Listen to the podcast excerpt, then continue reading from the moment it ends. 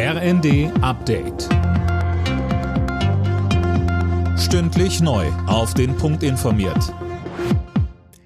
Ich bin Dirk Jostes. Guten Tag. Russlands Präsident Putin reagiert auf die jüngsten militärischen Erfolge der Ukraine und hat eine Teilmobilmachung der Streitkräfte angekündigt. Mehr von Daniel Bornberg. Ja, die sollen noch heute beginnen. Reservisten, also Männer, die bereits in der Armee gedient haben, sollen einberufen werden, um in der Ukraine zu kämpfen. 300.000 sollen nach Angaben des russischen Verteidigungsministeriums mobilisiert werden. Neben der Teilmobilmachung kündigte Putin auch die mögliche Annexion besetzter Gebiete mit Hilfe der Scheinreferenten an. In einer TV-Ansprache an die Nation warf Putin dem Westen vor, Russland zerstören zu wollen. Deutschlands größter Gasimporteur Uniper wird verstaatlicht. Der Bund übernimmt 99 Prozent des Konzerns. Uniper war wegen ausbleibender russischer Gaslieferungen in Schieflage geraten.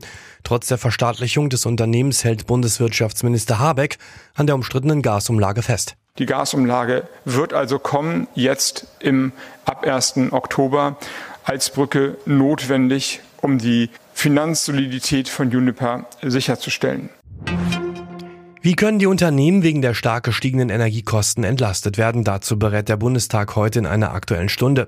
Die hat die Unionsfraktion beantragt. Zum Auftakt der Sitzung stellt sich Landwirtschaftsminister Özdemir den Fragen der Abgeordneten. Gibt's in den USA einen weiteren Zinsschnitt gegen die hohe Inflation? Eine Entscheidung will die US-Notenbank Fed am Abend bekannt geben. Experten rechnen mit einer weiteren kräftigen Erhöhung. Es wäre bereits die fünfte innerhalb weniger Monate. Alle Nachrichten auf rnd.de